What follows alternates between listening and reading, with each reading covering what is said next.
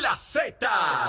Porque las navidades suenan mejor en la Z. WZNTFM 93.7 San Juan. WZMTFM 93.3 Ponce. WIOBFM 97.5 Mayagüez. Y a través de la aplicación La Música. Son las navidades en Puerto Rico. Rumbo al Día Nacional de la Salsa. El domingo 19 de marzo en el Estadio Irán Beaturn. Z93, la emisora nacional de la salsa.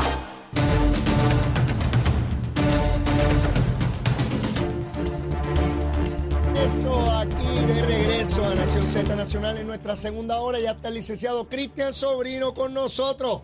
Pero antes de arrancar a quemar lo que resta del cañaveral, vamos a los titulares con Emanuel Pacheco.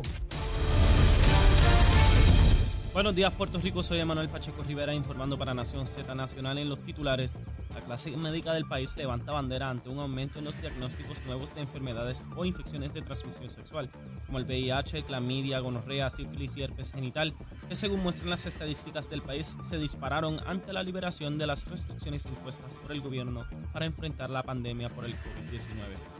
En otras noticias, ayer domingo el gobernador Pedro Pierluisi firmó la medida legislativa que autoriza aumentar el salario de los fiscales, procuradores y registradores del Departamento de Justicia, quienes no habían recibido un aumento a su salario hace más de 20 años. Hasta aquí los titulares, les informó Emanuel Pacheco Rivera. Yo les espero en mi próxima intervención aquí en Nación Z Nacional, que usted sintoniza por la emisora nacional de la salsa 093. Estás con Nación Z Nacional por el Habla Música y Z93. Y estamos ya de regreso, comenzando duro, duro, esta segunda hora en Nación Z Nacional. Y está el licenciado Cristian Sobrino. Cristian, saludos. Saludos cordiales, Leo, a ti, a todo el mundo aquí en el estudio y a la audiencia fuera y dentro de Puerto Rico. Oye. Que mucho se vacila fuera del aire aquí. Oh, ¿eh? en grande, en grande. en grande.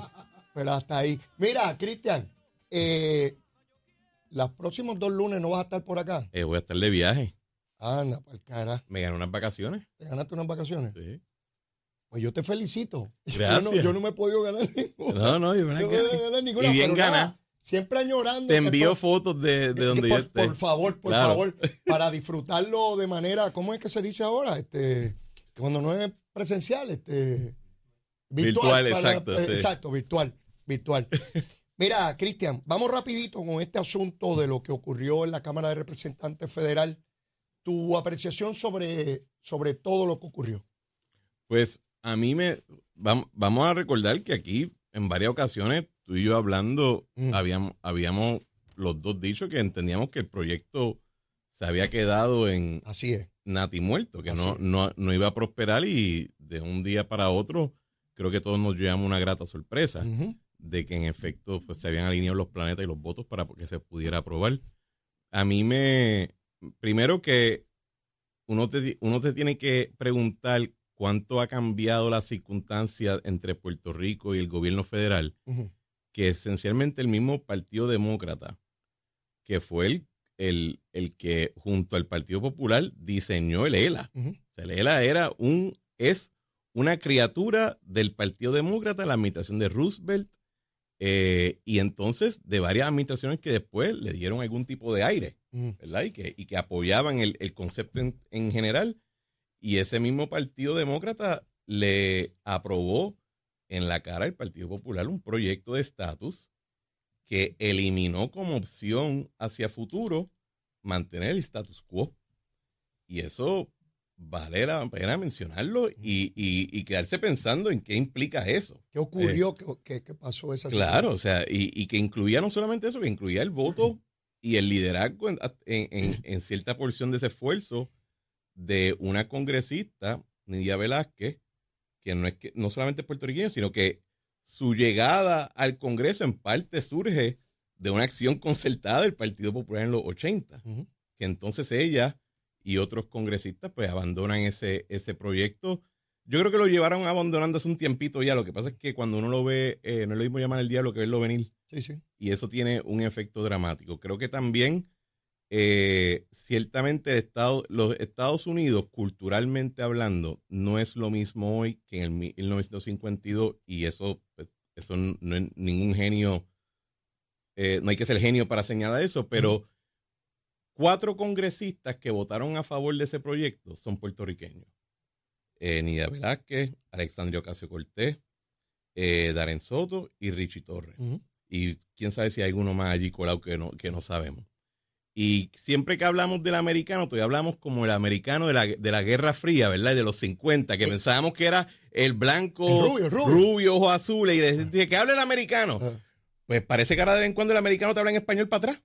Y eso eh, ciertamente lo tenemos que internalizar porque cuando uno escucha a veces los grupos más independentistas o más de izquierda, todavía hablan de los Estados Unidos como si fuera en el 1952.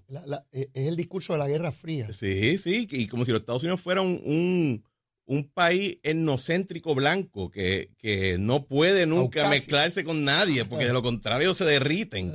Y, la, y uno ve en el voto sobre este proyecto que, ciertamente no solamente hemos cambiado nosotros los puertorriqueños, sino que ellos también han cambiado de muchas maneras.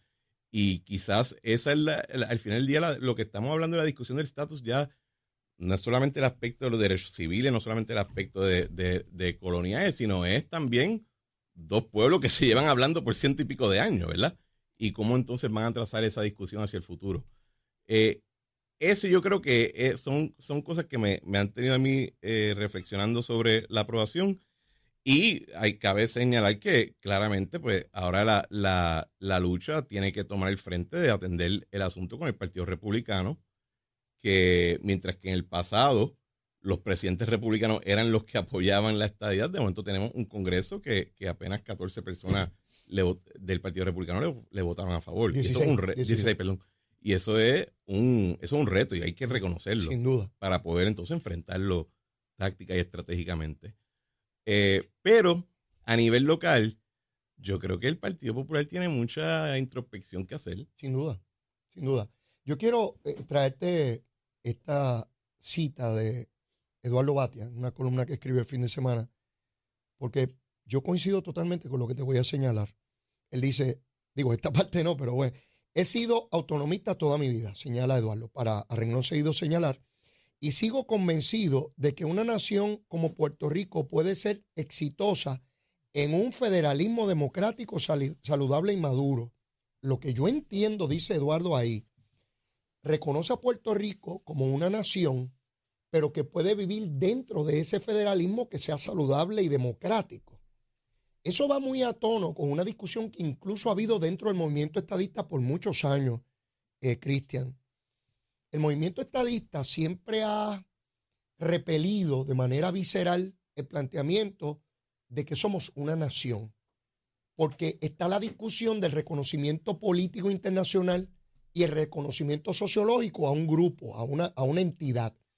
Yo siempre he postulado desde que entré a la política que nosotros sociológicamente somos una nación y que eso no va en contravención alguna en ser Estado, porque lo que estamos hablando es que esa federación puede admitir eso sin ningún problema, porque de lo que se trata es de ese Estado de Derecho que te reconoce, no importa dónde tú vivas, esas garantías, sin tener que ser un país independiente.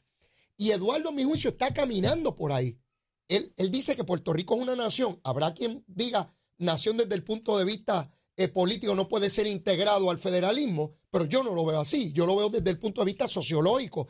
Y dentro del movimiento estadista siempre ha habido ese debate. Habían algunos que se ponían rabiosos que yo dijera que, somos una nación sociológicamente. Y yo no creo que hay ningún problema entre eso y, y, ser Estado. Y creo que Eduardo va caminando por ahí porque de hecho coge a los populares y le dice barbaridades en esa columna de que están mintiendo, de que no quieren ver la realidad.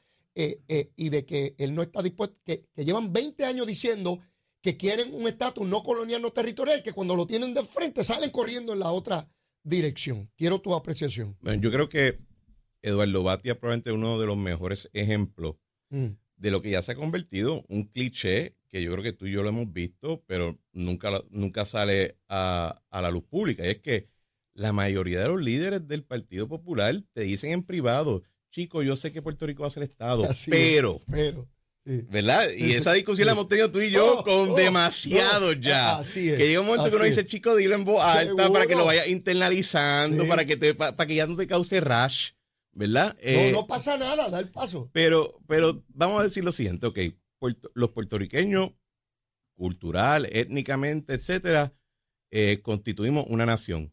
Ok, ¿y? O sea, el, el, este concepto de que si tú eres cultural o étnicamente constituyes, tú puedes decir, o una tribu, una nación, un pueblo, el término que te agrade, eso implica automáticamente que tú tienes que entonces crear un cuerpo político independiente con murallas por miedo a que te vayan a, a, que alguien vaya a entrar y te infecte con otra cultura.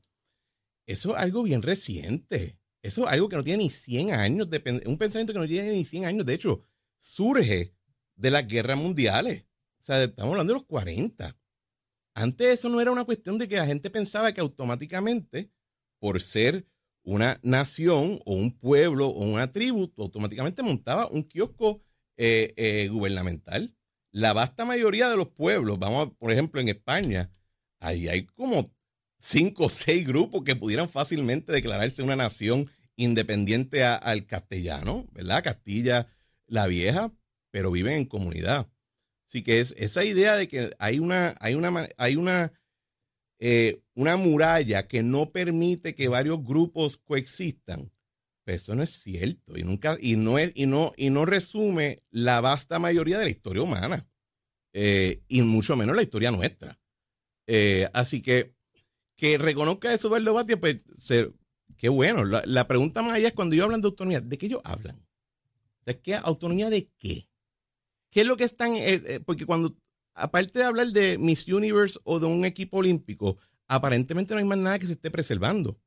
Porque cogemos los chavos de allá, aplicamos las leyes de allá, incorporamos las instituciones de ellos acá, a tal nivel donde el puertorriqueño en cómo piensa y en cómo se desenvuelve dentro de su cultura, hay unos elementos que ya están americanizados. Indisolubles. Eh, de, que, de que incluso si nos fuéramos a independizar, vamos a decir que algo pasa, nos independizamos, muchas de nuestras instituciones probablemente se van a parecer más a las de allá que las de España. Sin duda, sin duda. Entonces, esa conversación que lleva dándose por ciento y pico de años, eh, yo creo que responde las expresiones de Eduardo a dos cosas. Uno, pues, que se le hace a la persona, una vez tú tienes una narrativa en tu cabeza y tú te desenvuelves en la vida con esa narrativa, se te da difícil cambiarla. Sin duda, sin duda. Y segundo, creo que también es que hay muchas personas que simple y sencillamente están, quieren, por ejemplo, te lo ponen de esta manera.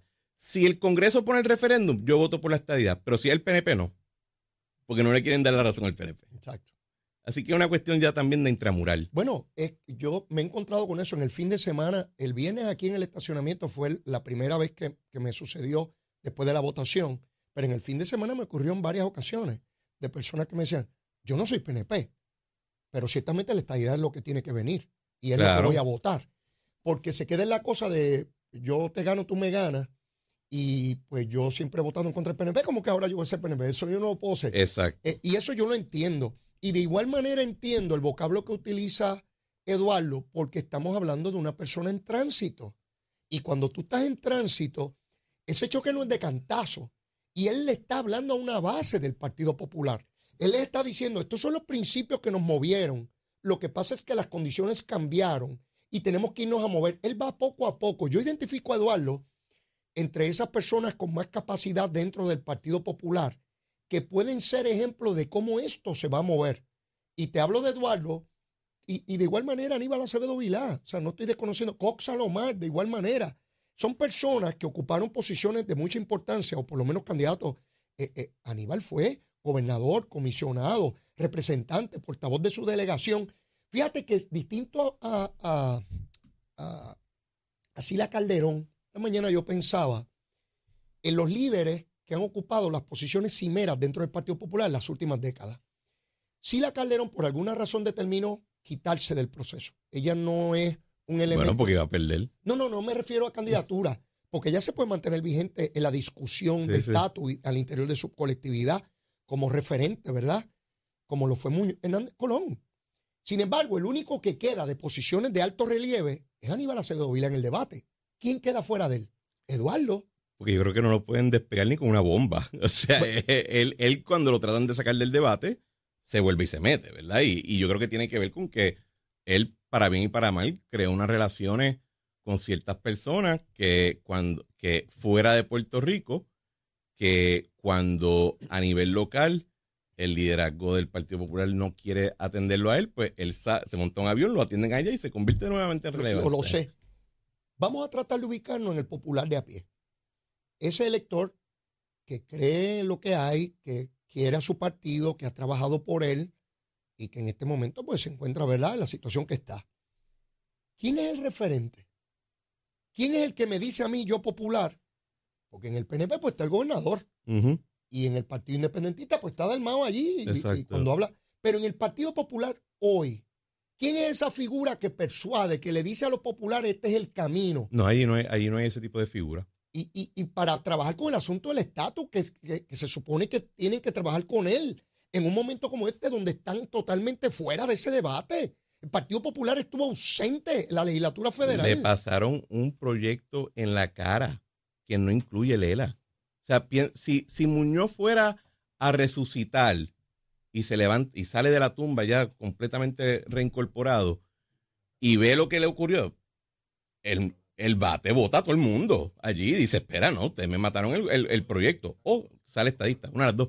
Pero, pero va a decir, esto no es, ustedes no están ejerciendo el rol que supone que, que involucra el liderazgo de atender las circunstancias actuales. Eh, y es que no lo tienen. Sin embargo, hubo unos que sí estaban allí, aunque no por el Partido Popular, Aníbal Acevedo Vilá, con Nidia Velázquez, Eduardo Batia, los que estaban, no eran composiciones del partido y la colectividad, estaban abogando porque se aprobara el proyecto sin el ELA. A eso es que voy. Fíjate cómo esto, la onda expansiva, yo hablaba ahorita de esa bomba que explotó atómica, ha llegado acá y digo más, y yo no soy Anito Casandro ni nada de eso, yo soy Leito Díaz, ¿verdad? Para que nadie crea que... Mi apreciación es que si el PNP logra prevalecer en esa elección del 2024 ya por tercera ocasión corrida a la gobernación, y habiendo ocurrido lo que ocurrió con este proyecto, probablemente va a haber un cambio de paradigma dramático que no se da desde 1952 en el esquema de partidos políticos en Puerto Rico y se polariza ya finalmente este asunto, lo cual aceleraría de manera dramática la solución del Estado. Yo creo que ya el debate, la realidad es que en mi parecer es que en términos de estatus, sea por convicción o por simplemente indiferencia, la estadidad ganó el debate. sin duda. ¿Verdad? Y, pues, eh, ¿qué ocurre? Cuando ganas el debate, a veces tarda 20 años en que freaking te den el trofeo. Oye, como, cuando gana una demanda que tiene la sentencia, pero y la tienen que, que, cobrarla, exacto. Y eso es, y yo creo que eso es lo que estamos viendo hoy en día. O sea, la, y, y, y, eso en parte se traduce a que el PNP siga ganando. Porque simple y sencillamente no hay ninguna otra alternativa articulada que tiene una propuesta que dice, ok, pues si esto es lo que representa la estadidad, esto es lo que representa el PNP, pues esta es la alternativa que nosotros queremos perseguir en, en que no es eso. Eso no existe. Eso no existe ahora mismo. Yo coincido contigo. Y eso surge porque el debate se acabó. Porque hasta cierto. Porque, ¿cuál fue, ¿cuál fue la gran controversia en cuanto a la definición de la independencia y la libre asociación en este proyecto? ¿Por cuánto tiempo te dan ciudadanía americana y por cuántos chavos te dejan, eh, Los chavos, federales te dan el proceso? Pues señores, no estamos hablando de independencia ni libre asociación. O sea, no estamos hablando de ese tema. Si estuviésemos hablando de ese tema es Ok, gracias, nos vemos después. Mm. Eh, por favor, no me ataques por 20 años. Y no me llame que yo. Exacto. Pero cuando ese es cuando esos son los puntos neurálgicos de la discusión, no de la estadía, sino de la independencia y de la libre asociación, pues ya no estamos, estamos, eh, la quinceañera es la estadidad y por eso incluso esa es la oposición de los grupos más radicales independentistas que dicen, es que espera, si tú pones a esta gente a elegir, van a escoger la estadidad. Exacto. Y tú no puedes permitir eso. No se puede poner que elijan. Exacto. Porque no nos escogen a nosotros. Va, no, no, va ahí, tú sabes. Pues entonces Reciben lo que quieren. Qué cosa bárbara. Estamos igual que el Partido Popular, que es detener los procesos. Exacto. Detener la bola. No hay juego. Y fíjate que. Filibusterismo. Y en el caso del Partido Independentista, por primera vez desde la fundación del PIB, su candidato a la gobernación en la elección pasada dijo que votar por él no era votar por la independencia. No era. Eso jamás lo hubiese dicho Fernando Martín o Rubén Berrión Martínez que decían votar por nosotros. yo he escuchado, yo he escuchado eso antes y cuando tú miras para atrás, ellos decían eso bastante. Ellos te decían, espera, pero si gana Rubén Berrío, eso no significa que la, que la independencia llegue el día después.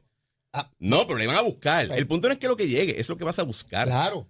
Y así que esa es la, ese es el diferencial ahí. Yo, cuando miro todo este proceso, vuelvo a insistir que me parece que estamos ante la caída del muro de Berlín. Estamos en, en un momento donde nos levantamos por la mañana y nos van a decir un titular, mira, esto se acabó el juego. Bueno, yo, yo he llegado ya en parte a, a- a ir imaginándome una situación donde literalmente te pasen el proyecto un fin de semana y nadie se dio cuenta. Porque nosotros pensamos que va a ser este gran momento histórico. Cristian, tú y yo en este programa, claro. hasta 72 horas antes decíamos que, que está estaba muerto. Y de momento, ¡pum! te lo pasaron. Lo, lo probaron. Así que a mí no me extrañaría que, que un día Sí. nos llego aquí yo un lunes y dijeron, mira, da la casualidad que el Senado estuvo de acuerdo, lo pasó. Ya habían gente que yo aprecio y quiero mucho y respeto, escrito columnas, eh, anticipado titulares de que esto está muerto y daban hasta las explicaciones por qué estaba Eh, muerto. eh. Cristian, ¿y sabes qué? Uno no está muerto hasta que se muere. Hasta que te chequen el pulso. Sí, hasta ahí, hasta el último momento hábil, tú puedes apretar el gatillo.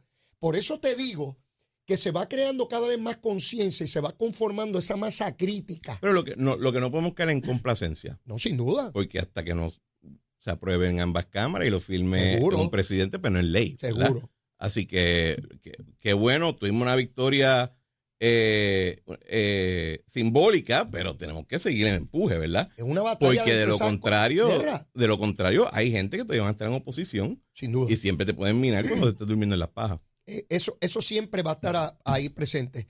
Después de la pausa, Cristian, quiero discutir contigo el proyecto que el gobernador vetó, el Ujú. 474 sobre asuntos ambientales.